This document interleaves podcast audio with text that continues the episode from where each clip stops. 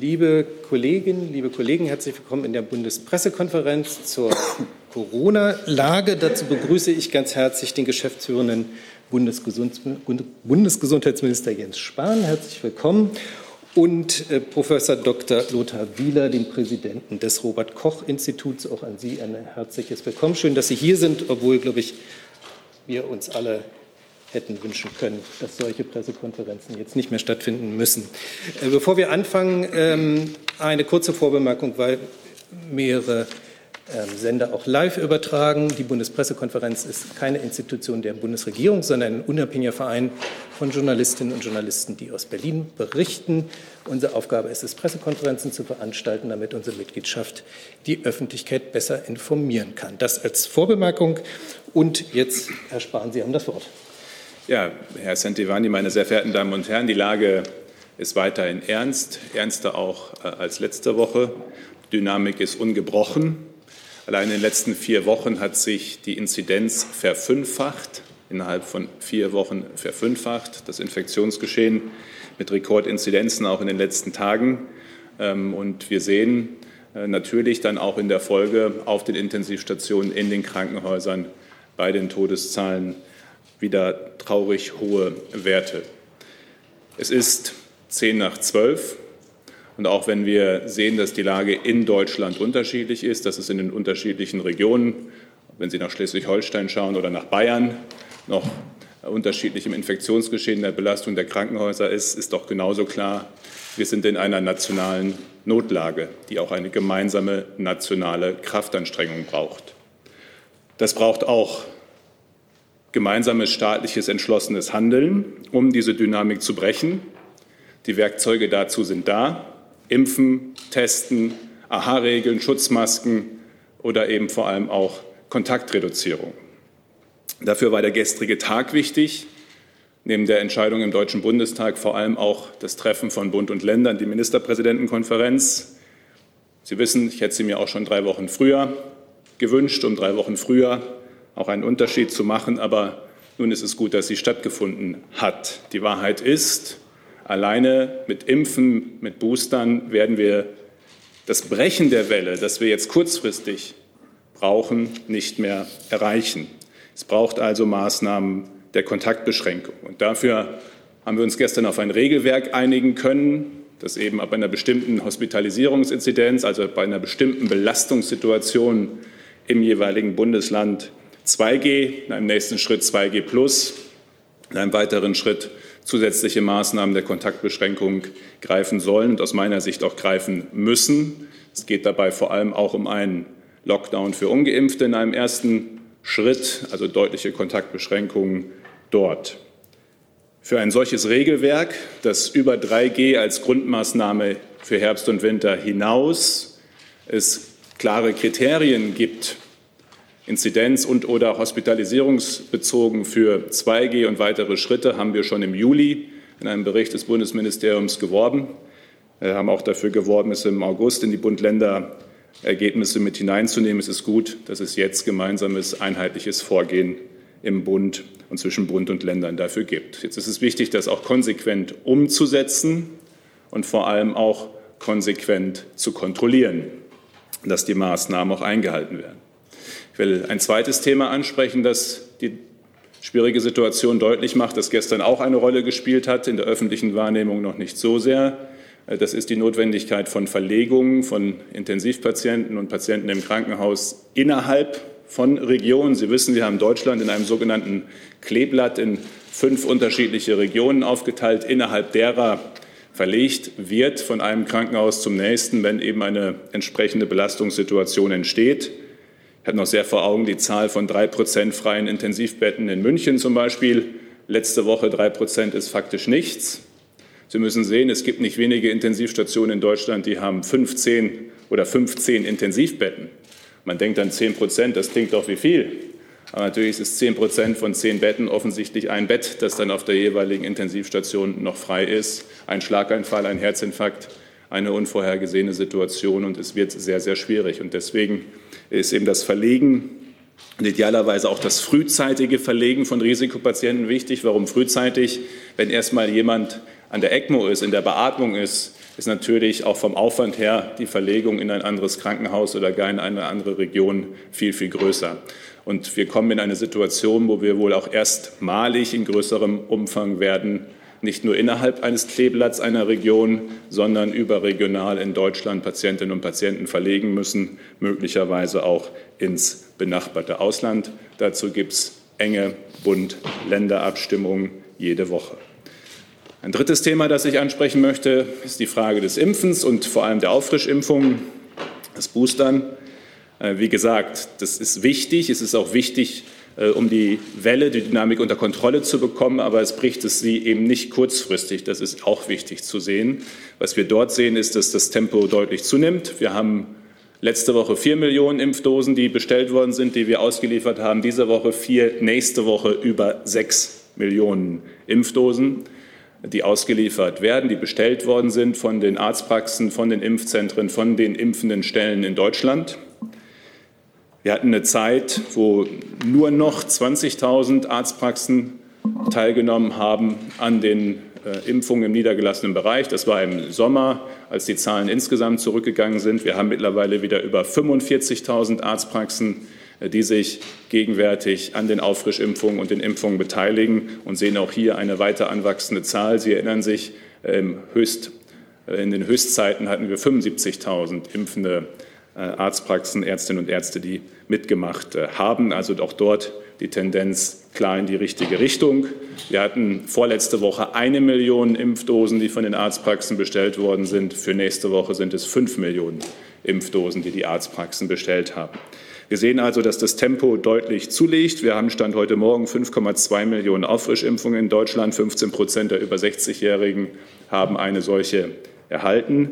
Aber es reicht eben noch nicht. Wir brauchen, und das war auch gestern wichtig in der Vereinbarung von Bund und Ländern, ein noch größeres Tempo auch bei den Auffrischimpfungen. Seit letzten Dienstag oder diesem letzten Dienstag dieser Woche äh, ist die Vergütung ja durch eine Verordnung, die ich gezeichnet habe, erhöht von 20 auf 28 Euro für jede Covid-19-Impfung und am Wochenende auf 36 Euro für jede Covid-19-Impfung, um den zusätzlichen Aufwand, den die Arztpraxen haben, auch in der Umstellung, in den Abläufen, in dem, was es auch jetzt wieder auch an Nachfragen durch Patientinnen und Patienten gibt, abzubilden. Wir haben vereinbart, dass die Impfzentren bis Ende Mai mindestens durch den Bund finanziert werden. Die Länder haben darauf hingewiesen, dass wenn man Personal gewinnen will und halten will für die Impfzentren, eben auch längerfristige Verträge natürlich äh, wichtig sind. Äh, deswegen äh, bis Ende Mai. Und ich will auch ausdrücklich sagen, dass wir stärker werden, auch jetzt eine Zeit lang den Impfstoff von Moderna für die Boosterimpfung nutzen. Von diesem haben wir viel auch vorrätig. Zudem finde ich es auch wichtig, Impfstoff so zu nutzen, dass keiner verfällt.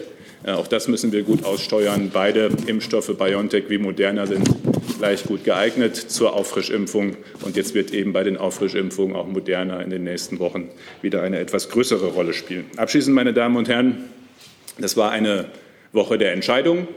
Seit letztem Samstag kostenlose Bürgertests wieder verfügbar. Am Dienstag die Impfverordnung mit der Vergütung für die Ärzte, die Finanzierung der Impfzentren. Gestern die Entscheidung im Deutschen Bundestag für die rechtlichen Grundlagen für das Handeln der Länder und der Behörden vor Ort. Äh, die Ministerpräsidentenkonferenz gestern Nachmittag, heute der Bundesrat.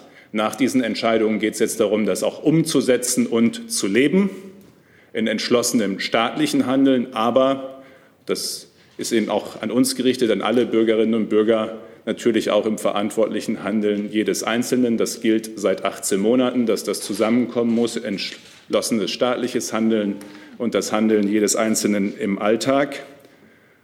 Ich weiß, dass viele das auch tun, ob es das Impfen ist, das Testen ist, das Aufeinander aufpassen. Ich weiß aber auch, dass mindestens genauso viele es leid sind. Wir alle hatten gehofft durch die Impfung auf einen anderen Winter, müssen aber eben feststellen, durch die Delta-Variante und die zu große Zahl an ungeimpften, dass wir wieder in einer schwierigen, wenn nicht sogar in der schwersten Lage sind ähm, in dieser Pandemie. Das fällt schwer. Das tut weh, das frustriert, aber es nützt alles nichts. Es ist so. Und deswegen geht es darum, auch jetzt gut aufeinander aufzupassen, sich zu schützen im Alltag durch Masken, AHA-Regeln, vor allem aber eben auch durch Impfen. Schützen Sie sich und andere. Herzlichen Dank, Herr Spahn. Hey Leute, der heutige Supporter dieser Sendung ist ihr alle und ihr alle seid die beste Unterstützung für unabhängigen, kommerzfreien Politikjournalismus auf dem Publikumsmarkt. Und darum bin ich ein Fan davon. Also ein Fan von euch. Macht weiter so. Per PayPal oder Überweisung. Danke dafür und jetzt geht's weiter. Professor Wieler. Ja, guten Tag, meine Damen und Herren. Ähm, wir haben in Deutschland zurzeit 110 Landkreise mit einer Sieben-Tages-Inzidenz ab 500. Das sind inzwischen über ein Viertel aller Landkreise. Wir haben inzwischen auch zwölf Landkreise mit einer Inzidenz von über 1000.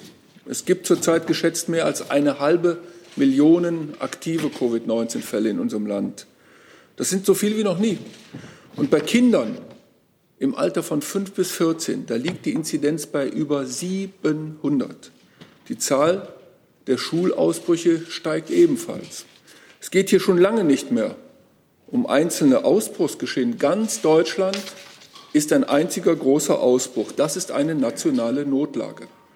Wir müssen jetzt die Notbremse ziehen. Deutschland befindet sich bereits in der höchsten Stufe des Kontroll-Covid-Stufenkonzeptes. Das ist die Stufe 2. Bei allen drei Leitindikatoren sind die Schwellenwerte überschritten. Die bundesweite Sieben-Tages-Inzidenz ist inzwischen bei weit über 300. Die Sieben-Tage-Hospitalisierungsinzidenz hat in dieser Woche bundesweit den von uns vorgeschlagenen Schwellenwert von 5 überschritten. Sie liegt bei 5,3. Und von allen bundesweit betreibbaren Betten auf Intensivstationen sind bereits 15 Prozent mit Covid-19-Patienten belegt. Der von uns vorgeschlagene Schwellenwert liegt bei 12 Prozent. Das ist, wie gesagt, der bundesdeutsche Durchschnitt. Aber in vielen Regionen sind die Krankenhäuser und Intensivstationen natürlich tatsächlich am Anschlag. Die medizinische Versorgung ist dort zum Teil nicht mehr gewährleistet. Das kann auch bedeuten, dass auch andere Patienten im Zweifelsfall eben nicht mehr optimal versorgt werden. Menschen mit Schlaganfall zum Beispiel oder Menschen, die einen Unfall hatten.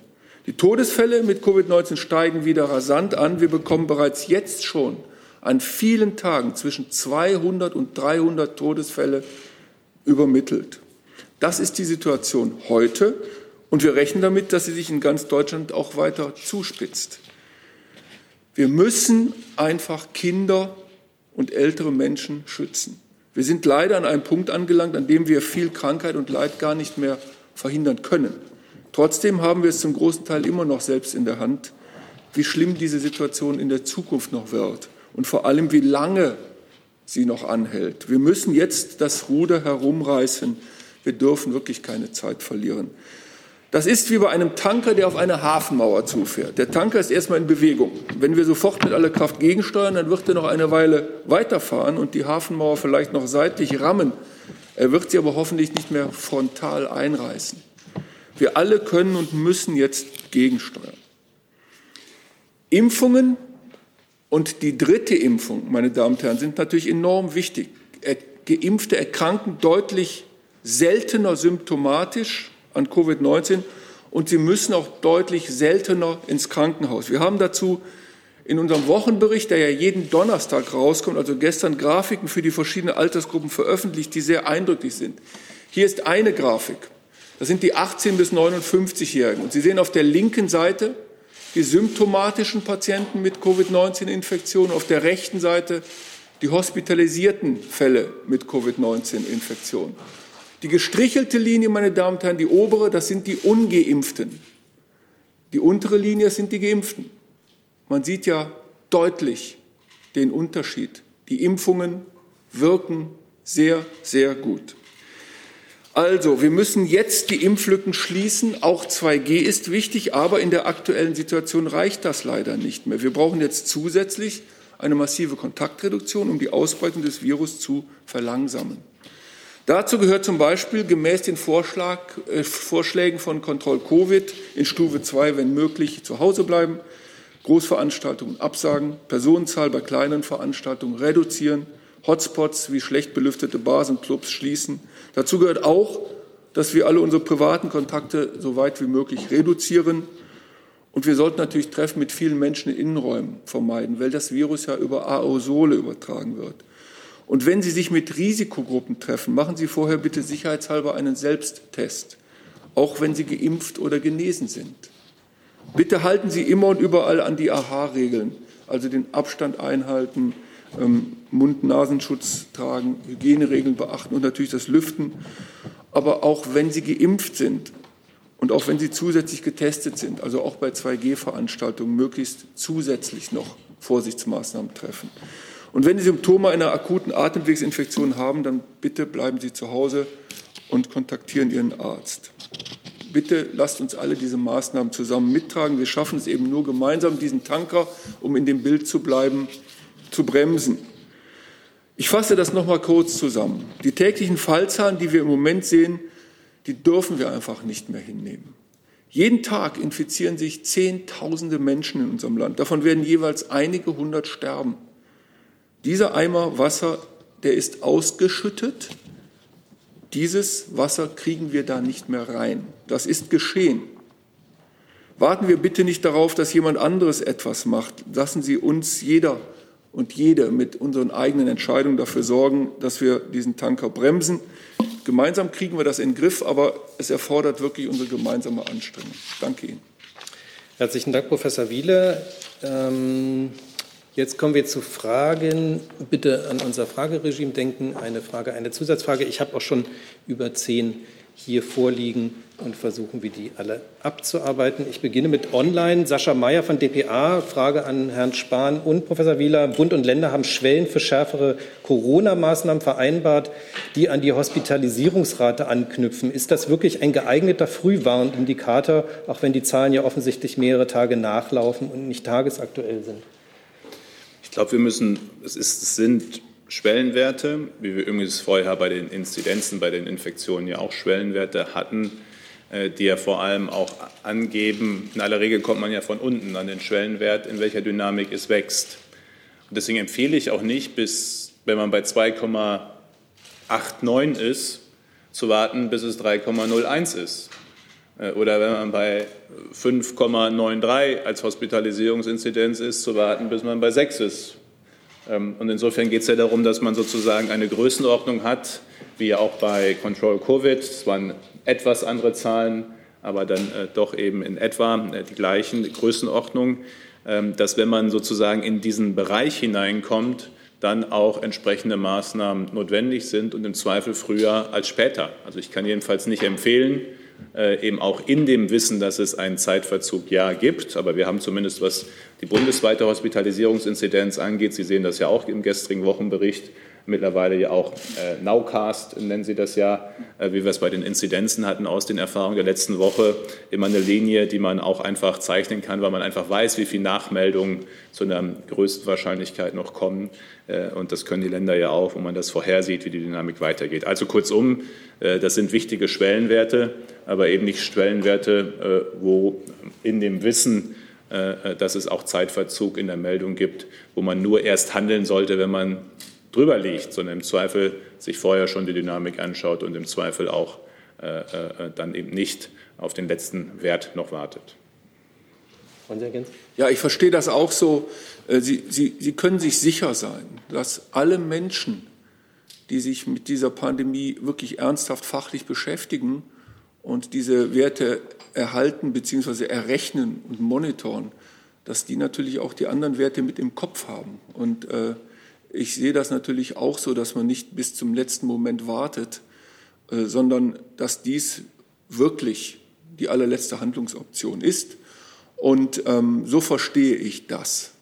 Und ich weiß, dass in allen Bundesländern diejenigen, die dort arbeiten, in den Gesundheitsämtern, als auch natürlich die Seuchenreferenten der Länder, diejenigen, die dafür zuständig sind, wie diese Daten erfasst werden, dass sie natürlich schon bevor die Ampel wirklich knallerot ist, ähm, Warnungen geben. Sie glauben doch nicht ernsthaft, dass irgendein äh, Seuchenreferent im Land nicht auf die Inzidenzen schaut. Natürlich sind die Inzidenzen auch wichtig und die ITS-Belastung. Ich kann nur mal kurz sagen, es gibt drei wichtige Faktoren. Das eine sind die Inzidenzen, die reflektieren die Infektionsdynamik, das ist der früheste. Die zweite sind die Hospitalisierungen, die, die reflektieren das Krankheitsgeschehen, die Schwere des Krankheitsgeschehens. Und das dritte dann ist die Rate auf ITS. Die ist ein Indikator für die äh, Belastung des Gesundheitssystems. Und natürlich haben die Leute das alles im Blick, ganz sicher. Herr Bagel. Herr Professor Wieler, inwieweit macht es dann doch tatsächlich Sinn, dass man jetzt wie hier in Berlin seit einer Woche in Restaurants, in Sportclubs 2G eingeführt hat, nur noch geimpft, genesen, aber andererseits die Mitarbeiter, der Kellner oder der, der Security-Mann ähm, vermutlich eventuell gar nicht geimpft ist oder irgendeinen Schnelltest hast. Inwieweit macht das denn Sinn, wenn man nicht konsequent 2G durchsetzt, sondern äh, die äh, Besucher müssen 2G sein und der Mitarbeiter kann halt 3G mit einem Schnelltest sein. Macht das Sinn? Also ich habe, ähm, ich, ich, ich weiß nicht genau, wie in jedem Bundesland das umgesetzt wird. Ich weiß nur, dass äh, nicht nur ich, sondern auch Minister Spahn äh, und dass äh, alle Menschen, die wollen und die verstanden haben, äh, wie gefährlich dieses Virus ist und wie leicht es sich übertragen lässt, die Innenräume, wir halten natürlich 2G für sinnvoll. Das betrifft natürlich alle Menschen in dem Setting. Ich meine, jeder kann prinzipiell angesteckt sein oder eben nicht. Und das heißt, eine 2G-Regelung ist natürlich, äh, je wirkungsvoller, desto umfangreicher sie ist. Das heißt also, alle Personen betrifft und natürlich auch, je stärker sie kontrolliert wird. Und da sind wir bei einem Thema, was wir auch seit Wochen und Monaten ansprechen. Das ist auch örtlich unterschiedlich. Äh, da gibt es ja auch ein paar Anekdoten. Es gibt keine systematischen Untersuchungen. Aber nochmal, wenn eine 2G-Regel nicht konsequent umgesetzt wird, dann kann sie auch nicht richtig wirken. Das ist doch klar. Und ähm, ähm, also ich, ich, kann nur, wir, wir sind uns sicher, dass wenn 2G gemacht wird und es nicht konsequent umgesetzt wird, dass es dann nicht die Wirkung hat, die es bei konsequenter Umsetzung hätte. Wo immer das ist, ob das nun ein Restaurant ist, ist völlig wurscht. Ja? Also wenn man was nicht umsetzt, dann wirkt es nicht. Und es muss Schluss sein damit, dass man diese Laissez-faire-Haltung hat. Wir schützen ja uns gegenseitig damit und alle diejenigen, die solche ähm, Örtlichkeiten betreiben, sollen es eben prüfen. Ende aus. Das gilt natürlich dann auch für Fußball-Bundesliga. Das gilt für alle Settings, ist doch klar. Also eine Regel, die nicht eingehalten wird, macht keinen Sinn. Und vor allen Dingen, es kommt ja dazu noch ein echtes Problem. Es wird ja dann teilweise suggeriert, dass die Maßnahme nicht wirkt. Aber wenn sie gar nicht implementiert wird, dann kann sie natürlich auch gar nicht wirken. Wenn ich übrigens noch mal ergänzend sagen darf, weil ich jetzt selbst in mehreren Settings, ob es ein Restaurant oder eine Veranstaltung ist, selbst äh, darauf hingewiesen habe in den letzten Wochen, dass wir eine App kostenlos zur Verfügung stellen. Die kann jeder im App Store runterladen, äh, mit der man die Zertifikate auch prüfen kann. Also äh, die Prüfung sollte eben nicht nur stattfinden, indem man mal irgendwie drauf guckt, sondern es gibt eine App, kostenlos, mit der kann jeder im Zweifel auch bei seinem, äh, äh, bei seinem Freundschaftsbesuch, wenn er will, aber jedenfalls äh, das Impfzertifikat überprüfen. Äh, und übrigens zur Überprüfung gehört auch der Personalausweis oder ein Nachweis der Identität. Äh, auch der Teil ist natürlich ähm, wichtig. Ähm, wir haben ja letzte Woche schon gesagt, 3G war zu oft 0G und 2G sollte jetzt auch nicht 0G werden, sondern muss jetzt auch konsequent 2G oder eben 2G plus sein. Angela Missebeck vom Ärzte-Nachrichtendienst fragt, in Österreich steht nun ein Lockdown nicht nur für Ungeimpfte bevor. Schließen Sie das für Deutschland aus, Herr Spahn? Und Frau Puglese von ANSA ähm, fragt in dieselbe Richtung, wenn die Lage so dramatisch ist, die schwerste, wie Sie gerade gesagt haben, Herr Spahn, warum geht man eigentlich nicht sofort in den Lockdown? um die Welle zu brechen? Also wir sind in einer Lage, wo man, auch wenn das jetzt wieder dann die Tickermeldung dazu produziert, aber wo man auch nichts ausschließen äh, sollte. Ähm, die Frage ist nur, äh, ob wir nicht viel besser vermeiden sollten, dass wir in solche Lagen und in solche Entscheidungsnotwendigkeiten kommen. Und eins ist ja einmal mehr die Lehre, umso früher konsequent gehandelt wird, äh, desto früher bricht man eben die Dynamik. Also in dem Moment, wo sie sich sozusagen abzeichnet. Wir hatten ja lange eine lineare Entwicklung in dieser vierten Welle ähm, und dann in der zweiten Oktoberhälfte ging es, äh, hob es ab. Keiner wusste genau wann, aber es war eben mit den Modellierungen zu erwarten, dass es mal dazu kommen kann mit hoher Wahrscheinlichkeit. Und in dem Moment, wo das sozusagen abhebt und exponentiell wird, umso frühzeitiger man eingreift, desto weniger hart muss dann am Ende auch das Gesamtpaket äh, sein.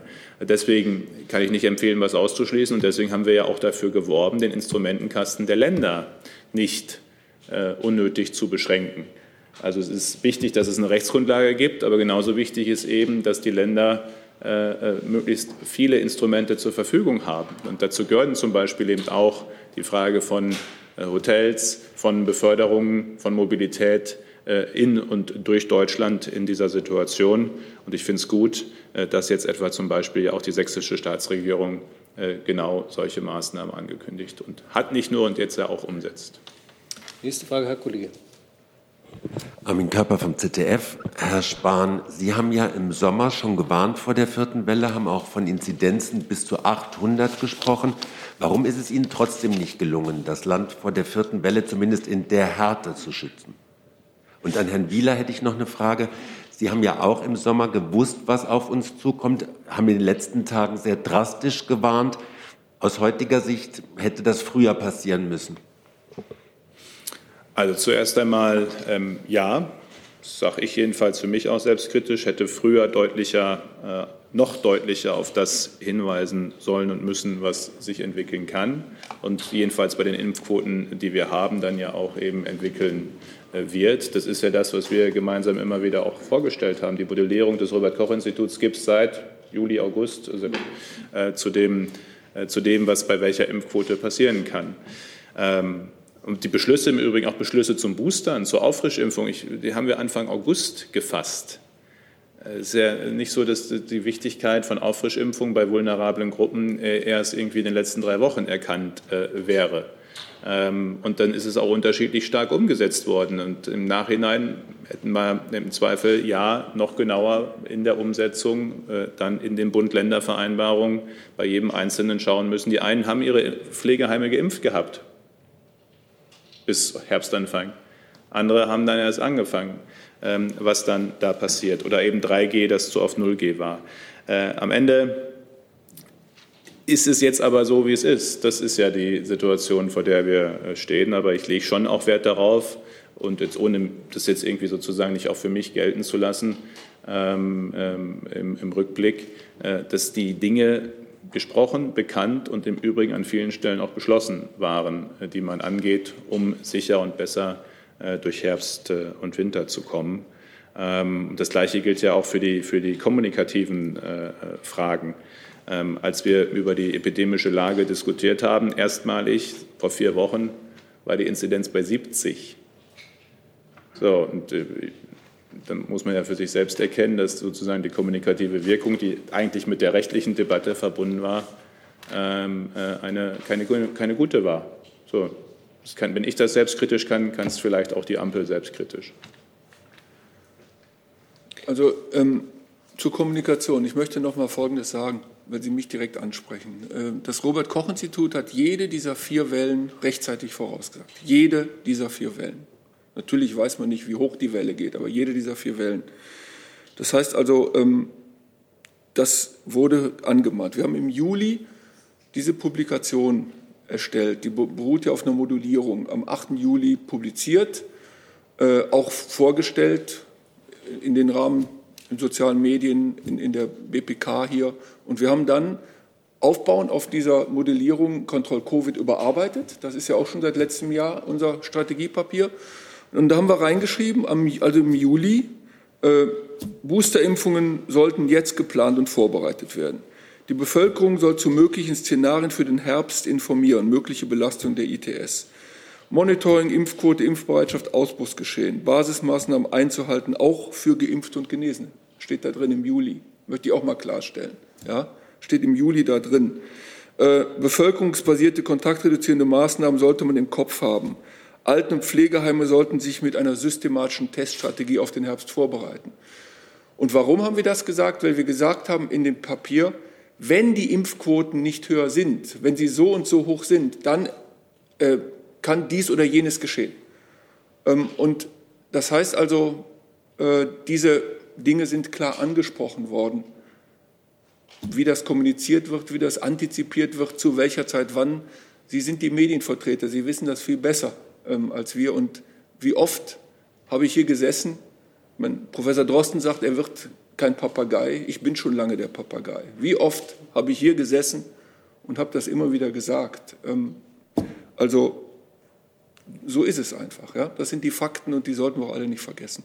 Und ich sage noch einmal, zu den Fakten gab es auch Beschlüsse. Es gab Bund-Länder-Vereinbarungen zu nahezu all diesen Themen. Und gibt sie, die gelten ja noch äh, an der Stelle.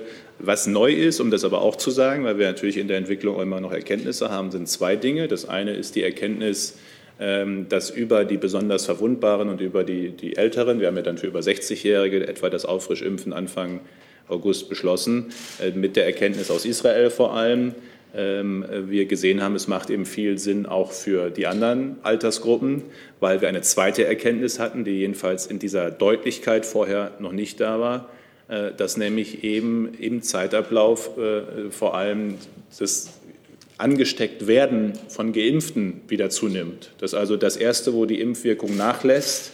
Die Frage ist, wie gut hilft der Impfschutz gegen dass man sich selbst ansteckt. Man wird zwar nicht krank, Gott sei Dank, immer noch zu sehr, sehr hohen äh, Prozentzahlen, 90 äh, Prozent und mehr, äh, aber das Risiko, sich anzustecken und es weiterzugeben. Und auch diese Erkenntnis war eine, die dann eben in den letzten Wochen ähm, erst umfassend da war und dann aber ja auch zu entsprechenden Maßnahmen und Empfehlungen geführt hat, wie eben das umfassende Auffrischimpfen. Und jetzt haben wir auch den Gleichklang mit der STIKO-Empfehlung für die über 18-Jährigen.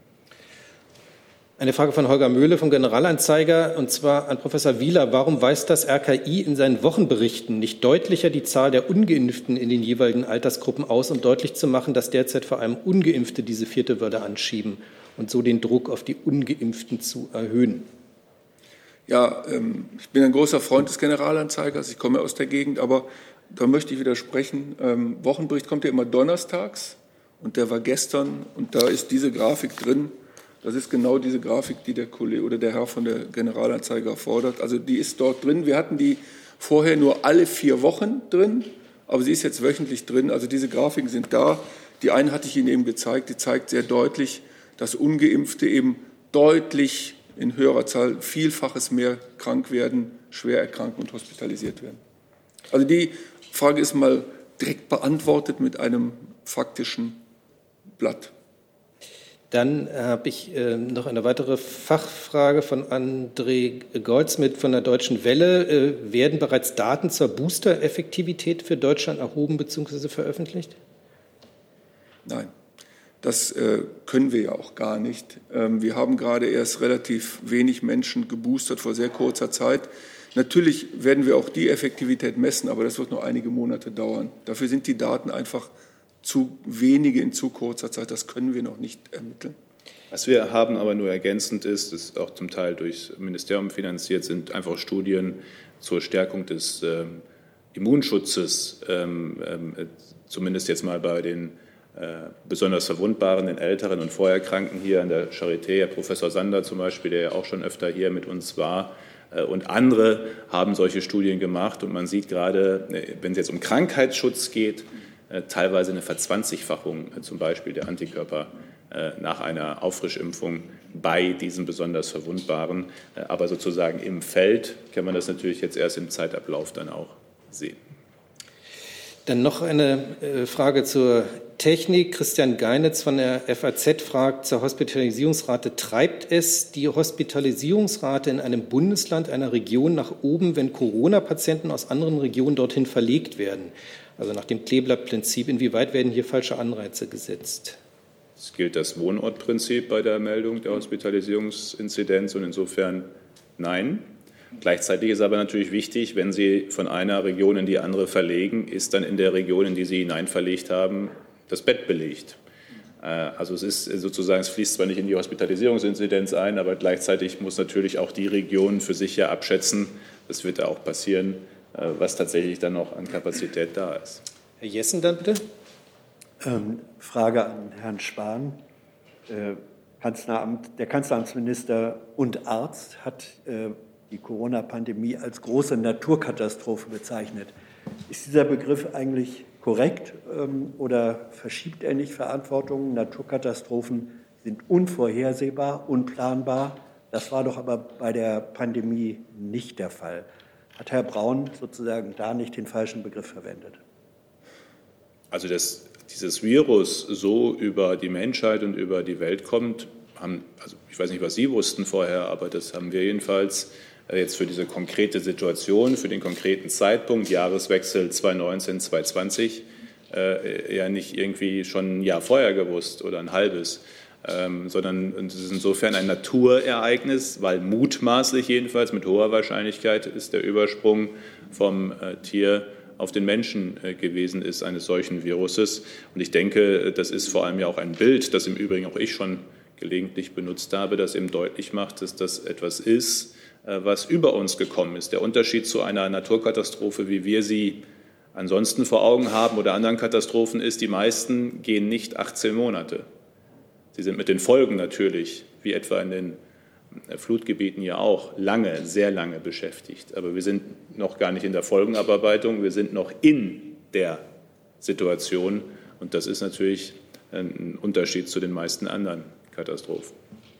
Ähm, eine Frage an Herrn Wieler. Diejenigen, die sich nicht impfen lassen wollen, auch äh, im Hinblick auf Booster sagen, damit würde man ja ein Abonnement auf sechs Monate Auffrischung äh, buchen. Ähm, also sozusagen alle halbe Jahre muss da neu gepikst werden. Gibt es wissenschaftliche Erkenntnisse, dass äh, die dritte Impfung jetzt dann einen doch längeren Schutz als über erneute sechs Monate hinaus bietet? Also die erste Aussage ist korrekt. Äh, also diejenigen, das, das wissen wir jetzt seit einigen Wochen, dass der Immunschutz nach diesen ersten beiden Impfungen so etwa sechs Monate hält. Das variiert natürlich auch von Altersgruppe zu Altersgruppe, aber das ist schon ein, ein guter Parameter, gerade wenn es um Krankheit und Tod geht. Es ist tatsächlich so, wenn man also diese Impfung äh, abgehalten hat, dann ist der, die dritte Impfung damit sozusagen abonniert, weil man damit einfach den Immunschutz nochmal deutlich erhöht.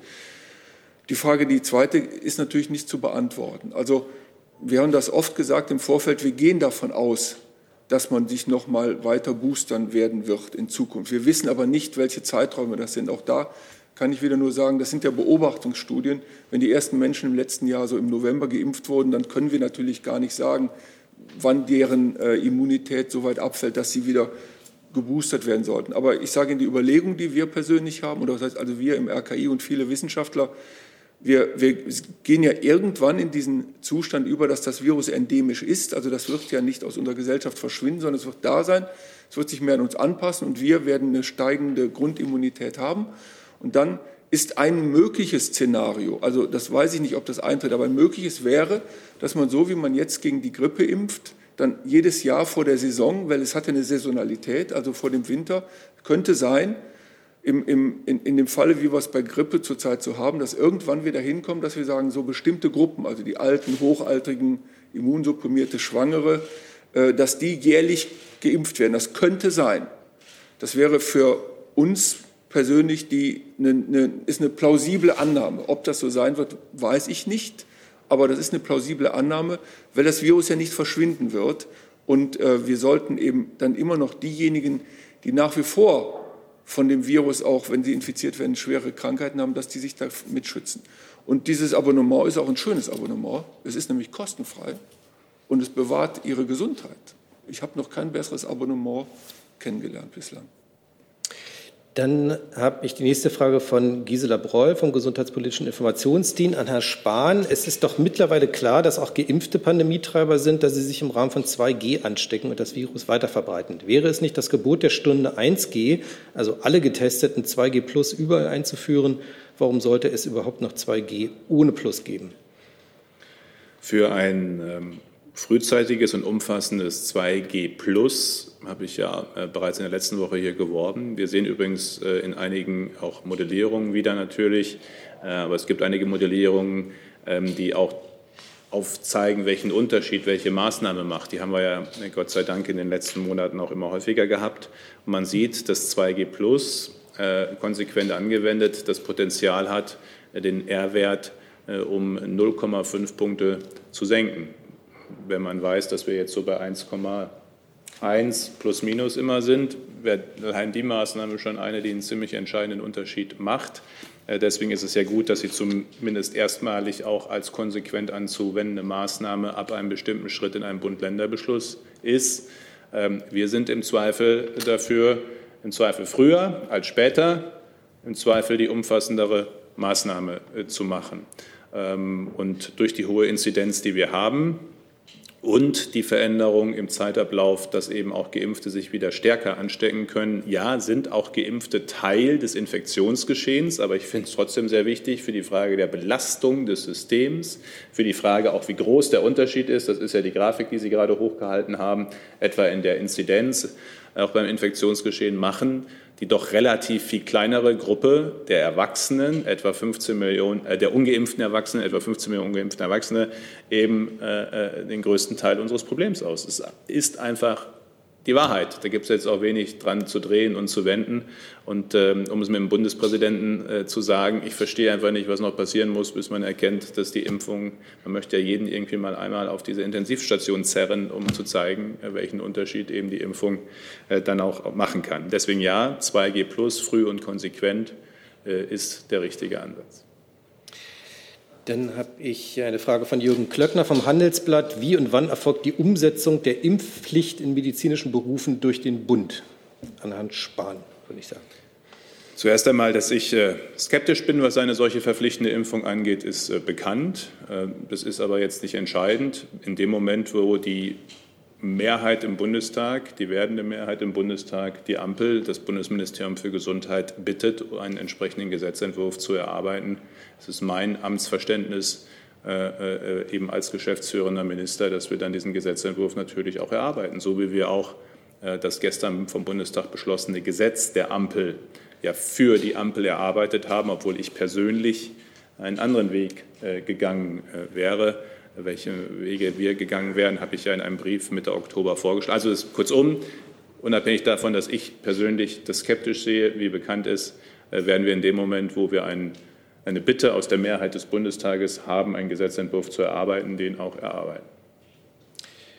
Ähm, dazu passt die Frage von Alessandro Peduto von Funke. Ähm, auch an Sie, Herr Spahn. Österreich führt jetzt eine allgemeine Impfpflicht ein. Ist dies für Deutschland weiterhin auszuschließen, auszuschließen oder ist es nun auch bei uns im Rahmen des Denkbaren, falls die Pandemiezahlen weiter steigen? Auch da, also wir haben bis jetzt eine solche allgemeine Impfpflicht, ich kenne jetzt auch das österreichische Modell dazu nicht, wie das tatsächlich um und durchgesetzt werden äh, soll. Wir haben etwa bei der verpflichtenden Masernimpfung, die im Übrigen auf meine Initiative hin eingeführt worden ist, ähm, eine Regelung, dass eben für das Betreten, das Arbeiten in bestimmten Einrichtungen, Schule, Kita, Gemeinschaftseinrichtungen, übrigens auch andere Gemeinschaftseinrichtungen, Asylbewerberunterkünfte und andere mehr, dafür der Nachweis erbracht werden muss, dass man gegen Masern immun ist durch Impfung oder dadurch, dass man es durchgemacht hat. Das ist ja das Regelkonstrukt, das wir haben bei der Masernimpfung. Dieses lässt sich natürlich, äh, zumindest rechtlich, es ist ja die Frage, ob man es politisch in der Abwägung für richtig hält. Die andere Frage ist ja, ob es rechtlich, wie man es rechtlich umsetzt. So äh, würde ich jedenfalls äh, sagen, setzt man dann auch das hier oben, äh, einrichtungsbezogen eben in diesen Einrichtungen, wo es entsprechende Notwendigkeiten aus Sicht einer möglichen Parlamentsmehrheit gibt. Ähm, eine allgemeine Impfpflicht einzuführen, durchzusetzen und dabei noch das Land zusammenzuhalten. Ähm, diskutieren kann man alles. Das ist das Schöne an unserer offenen, pluralen Gesellschaft. Und die Diskussion findet übrigens, hat schon stattgefunden, bevor es Impfstoff gab. Zur Frage, ob es verpflichtend Die Debatte ist da, soll auch geführt werden. Ähm, da bin ich äh, einfach noch skeptischer, weil ich ein Gefühl dafür habe, was das mit dem Land machen würde. Dann habe ich als nächstes Herrn Heinbach. Es klang jetzt schon mehrfach an, trotzdem würde ich gerne noch mal nachhaken. Eine Frage an Sie beide. Also vor dem Hintergrund der gestern beschlossenen Maßnahmen äh, sind Sie der Meinung, dass diese ausreichen und ähm, welche wären womöglich noch wünschenswert darüber hinaus? Und meine zweite Frage dreht sich um die Hospitalisierungsrate. Also Weihnachten 2020 lag die ungefähr bei 16, derzeit liegt sie bei 5,3. Im Vergleich wirkt das, als wäre das gar nicht so schlimm. Äh, dennoch schlagen natürlich die Intensivmediziner gerade Alarm. Womöglich gibt es auch weniger Intensivkapazitäten gerade. Vielleicht können Sie, vielleicht besonders Herr Wieler, diese Zahl äh, nochmal einordnen, wie sich das heute mit Weihnachten 2020 vergleichen lässt. Wenn ich kurz mit letzterem anfangen darf, Sie müssen halt auch regional schauen. Wir haben äh, Regionen und Bundesländer in Deutschland, wo die Hospitalisierungsinzidenz deutlich über 16 oder 15 liegt. Ähm, also insofern gibt es regionale Unterschiede, aber die Entwicklung ist in allen Regionen leider äh, äh, die gleiche. Äh, und weil sie eben regional zum Teil deutlich über der bisherigen Höchstbelastung liegt, ist ja eben auch das Verlegen von Patientinnen und Patienten notwendig. Und das Problem ist ja, ist, wir, sind ja nicht am Peak. Wir sind ja offenkundig nicht am Peak.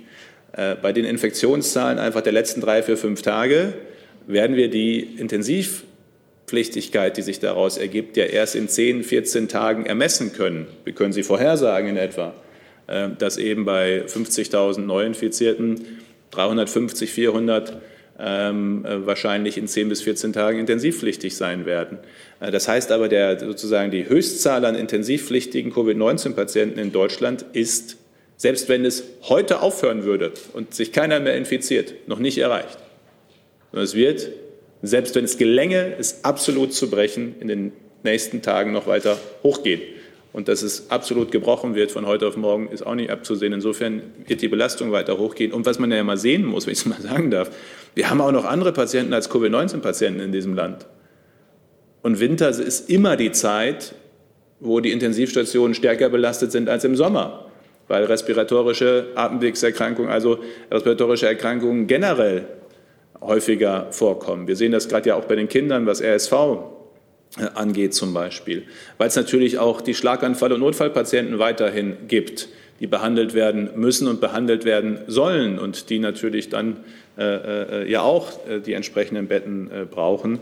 Und deswegen ist das eine äh, die Situation Covid-19 weiter im Aufwachsen und gleichzeitig die Belastung, die wir haben. Und übrigens die Belastung für die Intensivpflegekräfte ist bei einem Covid-19-Patienten auch einfach noch höher als bei anderen Patienten weil äh, man in voller Montur ist, vier, fünf Stunden am Stück, im Zweifel gar nicht dazu kommt, was zu trinken, nicht Wasser lassen kann. Das ist eine enorme körperliche Belastung für die Intensivpflegekräfte, von der sich, glaube ich, viele gar kein Bild machen, was das bedeutet. Deswegen bin ich auch sehr froh, dass das gestern noch mal adressiert worden ist, dass es einen Bonus geben soll, noch mal für die Pflege, aber vor allem für die Intensivpflege. Und der muss jetzt auch mal spürbar sein.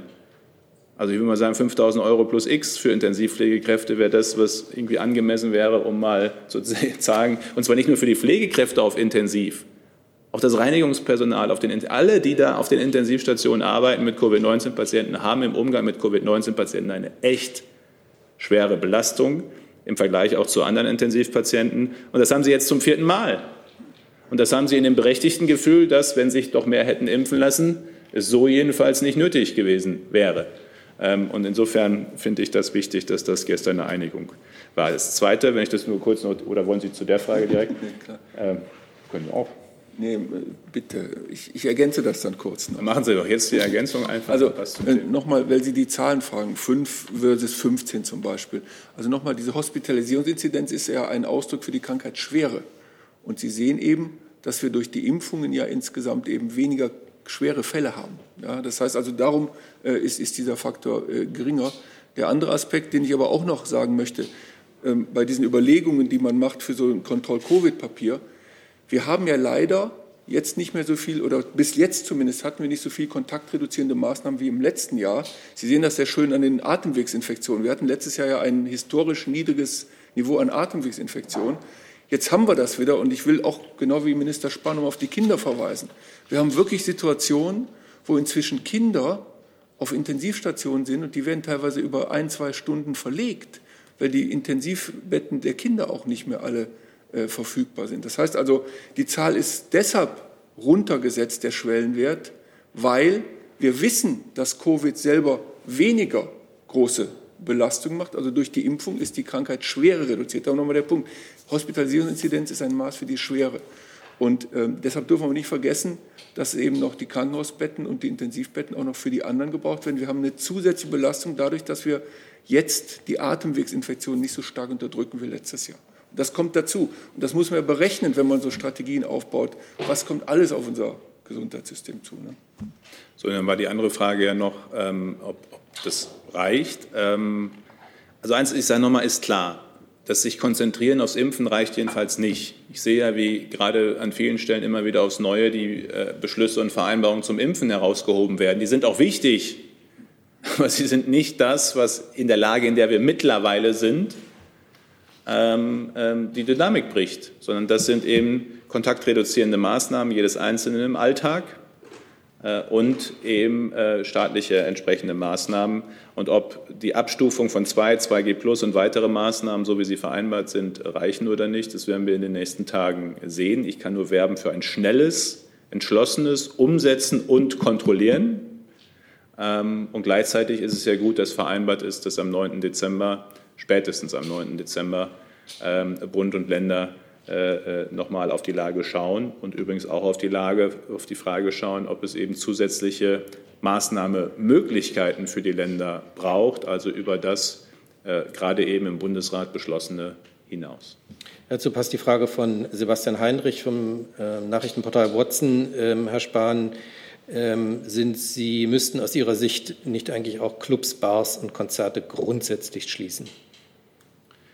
Jedenfalls in den äh, Situationen oder in den Regionen, äh, Herr Professor Wieler hat auf Control Covid hingewiesen, wo Stufe 2, was übrigens die höchste Stufe ist in dem Konzept, ist 012, äh, in den Regionen, die diese Parameter erreichen, Infektionszahl, Hospitalisierungsinzidenz und Anteil an Intensivbetten belegt, äh, sollten ja auch Clubs und Bars äh, äh, im Zweifel lieber schließen als 2G Plus machen. Und eine Großveranstaltung kann man auch klein machen, indem man einfach die Teilnehmerzahl enorm begrenzt. Ähm, also man muss ja, wenn man sie nicht absagen will, was im Zweifel auch die bessere Variante ist, kann man immer noch äh, enorm die Teilnehmerzahlen begrenzen und den Zutritt über 2G Plus. Und auch das empfiehlt sich spätestens mal in den Regionen, äh, die eben entsprechende Werte haben. Ich will noch mal sagen, ich verstehe ja, dass einige da, ich meine, wir haben Landkreise, die haben sogar noch ich glaube unter 100er Inzidenz sogar noch. Es sind nur noch wenige, aber dass die natürlich sagen, kann nicht sein, dass bei uns das Gleiche gilt, vollständig wie bei denen mit 1500, verstehe ich ja. Aber die Entwicklung ist halt überall die gleiche und das ist ja eben auch der Hinweis auf die nationale Lage, die wir, äh, die wir gerade haben. Dann noch eine äh, Klärungsfrage von Florian Gann von Stuttgart Zeitung Stuttgarter Nachrichten. Ähm, und zwar an Sie, Professor Wieler. Die in Thüringen liegt die Hospitalisierungsinzidenz mehr als viermal so hoch wie in Sachsen, obwohl die Zahl der Neuinfektionen in Thüringen geringer ist. Und die Frage lautet, woran liegt das?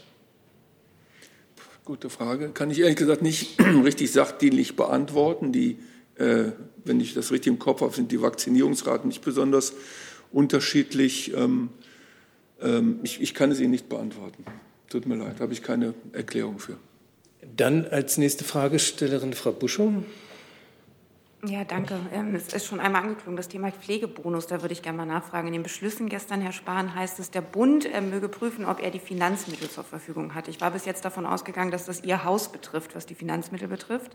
Ist das so? Wird das eine Prämie sein, für die Ihr Haus ähm, zuständig ist? Wann wird es die geben und in welcher Höhe? Eben diese 5000 Euro plus X oder doch niedriger?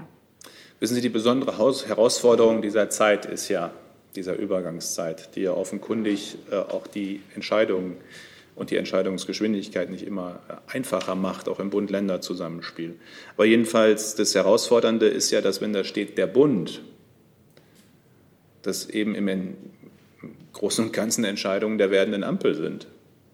Also ich, ich, ich, entscheide alles, was der Minister entscheiden kann, äh, auch natürlich in der Verantwortung, die ich als Minister habe. Das sind die Verordnungen. Das ist die Frage, dass wir gerade B schaffen.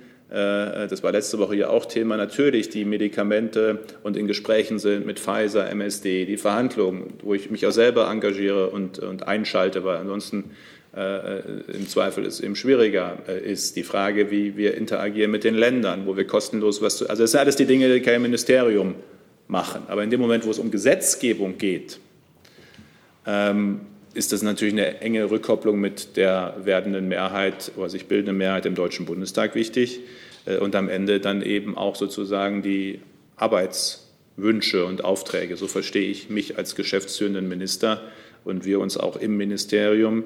Äh, und deswegen muss jetzt eben vor allem diese werdende Ampel äh, uns einen Hinweis geben, wie sie sich die konkrete Ausgestaltung äh, vorstellt. Wenn gewünscht, mache ich auch da gerne Vorschläge, die mache ich dann aber zuerst intern weiter, ähm, auch in der konkreten Ausgestaltung.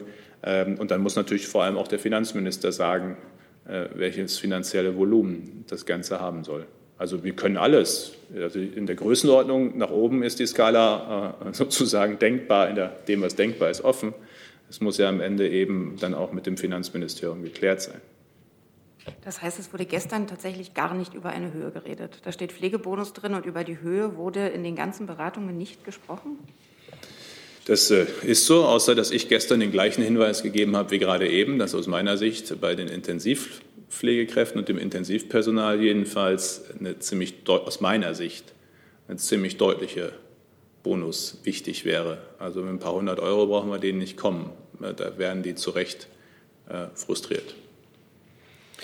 Dann habe ich die Frage von Markus Overmann vom Bayerischen Rundfunk. Die Infektionszahlen, ist hier gerade mein Bildschirm verrutscht, die Infektionszahlen an den Schulen nehmen zu. Wieso wird dort kein Wechselunterricht eingeführt, beziehungsweise wieso werden Schulen offen gehalten? Er hat das an niemanden gerichtet, also wer auch immer sich berufen fühlt. Es ist ja, ähm, also erst einmal sind das natürlich Entscheidungen der Länder, ähm, wo ich ja schon froh bin, dass die Entscheidungen, dass da irgendwie in einem, einer Woche nach der anderen überall auch Maskenvorgaben ja gefallen sind. Man kann ja gar nicht mehr so schnell gucken, eine Zeit lang, wie auf einmal alle Maskenpflichten gefallen sind, ähm, dass das jetzt wieder eben in seiner Notwendigkeit auch erkannt ist, sind das ja die schwersten Entscheidungen. Und ich finde es grundsätzlich richtig, äh, dass das Schließen von Schulen und Kitas äh, jetzt hier nicht irgendwie die erste Maßnahme ist, über die wir nachdenken und über die wir reden. Also solange es noch Bilder von feiernden Menschen auf Straßen gibt, äh, finde ich nicht, dass Schul- und Kitaschließungen die Maßnahmen sein sollten, über die wir auch nur nachdenken, sondern da sind andere zuerst dran. Dann habe ich im Saal. Sie, Herr Kollege. Also, das ist ja. das richtig?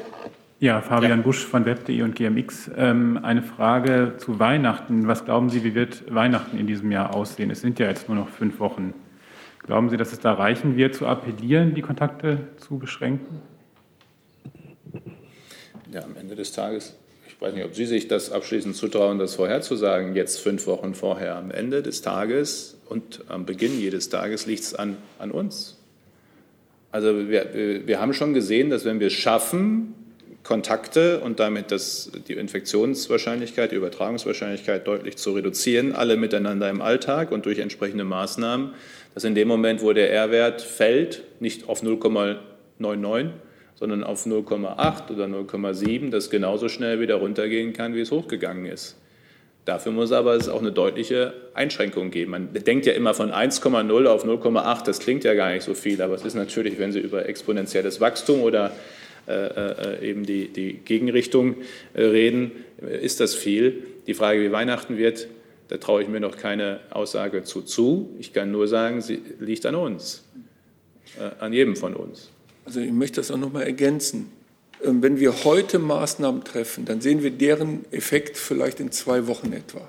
Also wenn heute etwas getan wird, dann sieht man, ob das eine Wirkung hatte in zwei Wochen. Ja, das hängt also daran, was getan wird. Das ist ganz klar. Aber wenn wir in äh, Bereichen sind wie in Bayern, in Sachsen oder auch in Thüringen, wo wir wirklich hohe, sehr, sehr hohe Inzidenzen haben, bis man da wieder die Situation äh, deeskaliert, dauert natürlich länger als in Situationen, wo man schon früher diese Maßnahmen einhält. Das heißt also, es hängt das hängt zu 100 Prozent davon ab, welche Maßnahmen beschlossen werden und wie sie umgesetzt werden. Und fünf Wochen ist keine lange Zeit, ne, äh, um, um hier mal ganz klar zu bleiben. Also die Maßnahmen müssen stringent implementiert werden. Zur Schule noch mal ganz kurz. Ähm, wir haben uns sehr häufig sehr klar dazu geäußert, dass wir möchten, dass Schüler und Schülerinnen bestmöglich geschützt sind. Wir haben hier in der BPK mehrfach gesagt, wir sind äh, die, die, die Wegnahme der Maskenpflicht halten wir für nicht zielführend. Äh, es ist klar, dass es Übertragung in Schulen gibt. Wir möchten unsere Kinder schützen. Wir wollen das. Wir alle wollen, dass die Kinder geschützt sind. Wir wollen auch, dass sie in die Schule gehen. Also können man die Schulen nur aufhalten, wenn man die Kinder schützt durch Konzepte. Es gibt S3-Leitlinien. Das ist der höchste Grad von Leitlinien. Was Besseres gibt es nicht. Die gibt es schon seit letztem Jahr dann müssen die eben umgesetzt werden. Das ist, da sind wir beim selben Thema.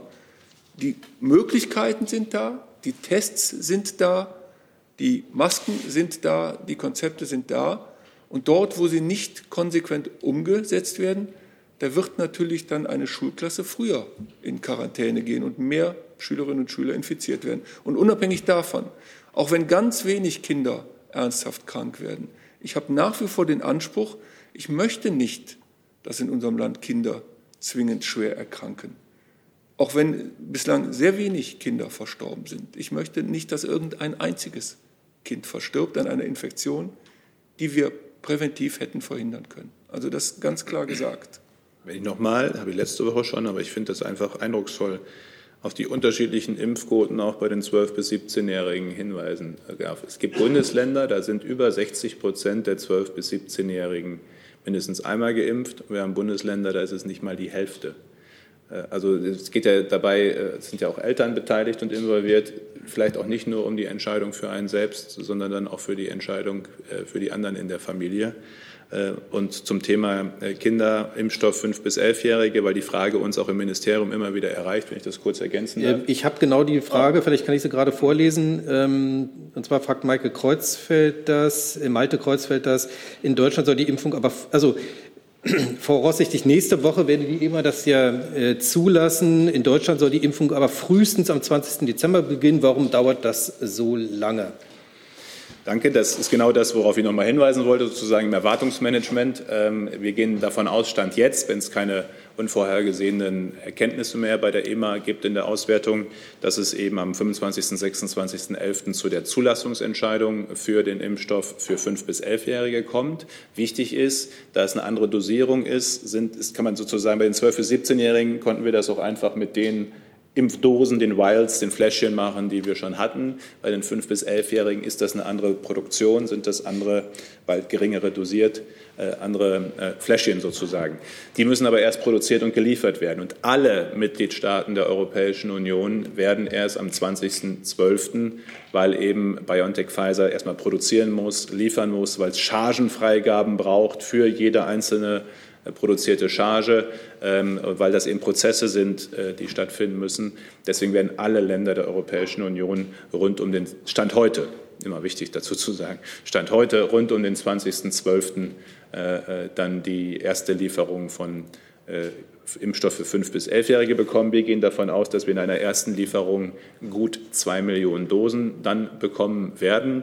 Wir haben etwa viereinhalb Millionen Kinder in dem Alter 5 bis 11 äh, sodass ich glaube, dass wir die Erstnachfrage, die es geben wird, äh, dann auch mit dieser Dosenzahl sehr gut werden ähm, ähm, ähm, beantworten können. Und ich will auch jetzt schon im Erwartungsmanagement darauf hinweisen, äh, dass wir allen 5- bis 11-Jährigen diese Impfung möglich machen wollen. Es wird eine STIKO-Empfehlung geben. Ich weiß nicht, wie die aussieht. Aber in dem Moment, wo es einen zugelassenen Impfstoff gibt, soll es genauso wie bei allen anderen zugelassenen Impfstoffen möglich sein, nach individueller Entscheidung und äh, Besprechung mit dem Arzt, der natürlich dann auch bereit sein muss in der Abwägung zum Impfen, aber soll es möglich sein, dass eben geimpft werden kann. Ähm, und wenn dann noch eine Empfehlung hinzutritt, äh, umso besser. Äh, aber die Möglichkeit mit der Zulassung werden wir geben, so wie wir sie auch bei den 12- bis 17-Jährigen gegeben haben. Dann erübrigt sich, glaube ich, aber auch die Nachfrage von Malte Kreuzfeld, dürfen Kinder auch mit einer geringeren Dosis des Erwachsenenimpfstoffes geimpft werden? Das haben Sie, glaube ich, beantwortet. Es ist, es ist eine geringere Dosierung, deswegen gibt es eben sozusagen ganz eigens produziert dafür auch Impfstoff. Aber eigen, äh, extra produzierten, so habe ich Sie verstanden. Und abgefüllt, genau. Dann ähm, habe ich noch ähm, mit Bitte um kurze Antworten nochmal die Kollegin Puglise von ANSA fragt, wie viele Patienten werden derzeit generell verlegt und wie viele nach Italien? Die genaue äh, absolute Zahl, die kann ich Ihnen jetzt nicht nennen. Es sind ja auch, ähm, äh, es finden im Moment bestimmt zwei, dreimal die Woche unterschiedliche Schalten zwischen Bund und Landesvertretern statt.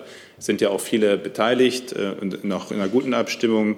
Äh, Innenministerium mit dem Lagezentrum, Verteidigungsministerium, auch wenn es um Verlegungen geht, das Rote Kreuz, andere Rettungsorganisationen, natürlich die Länder, äh, die Kliniken, die Intensivmediziner.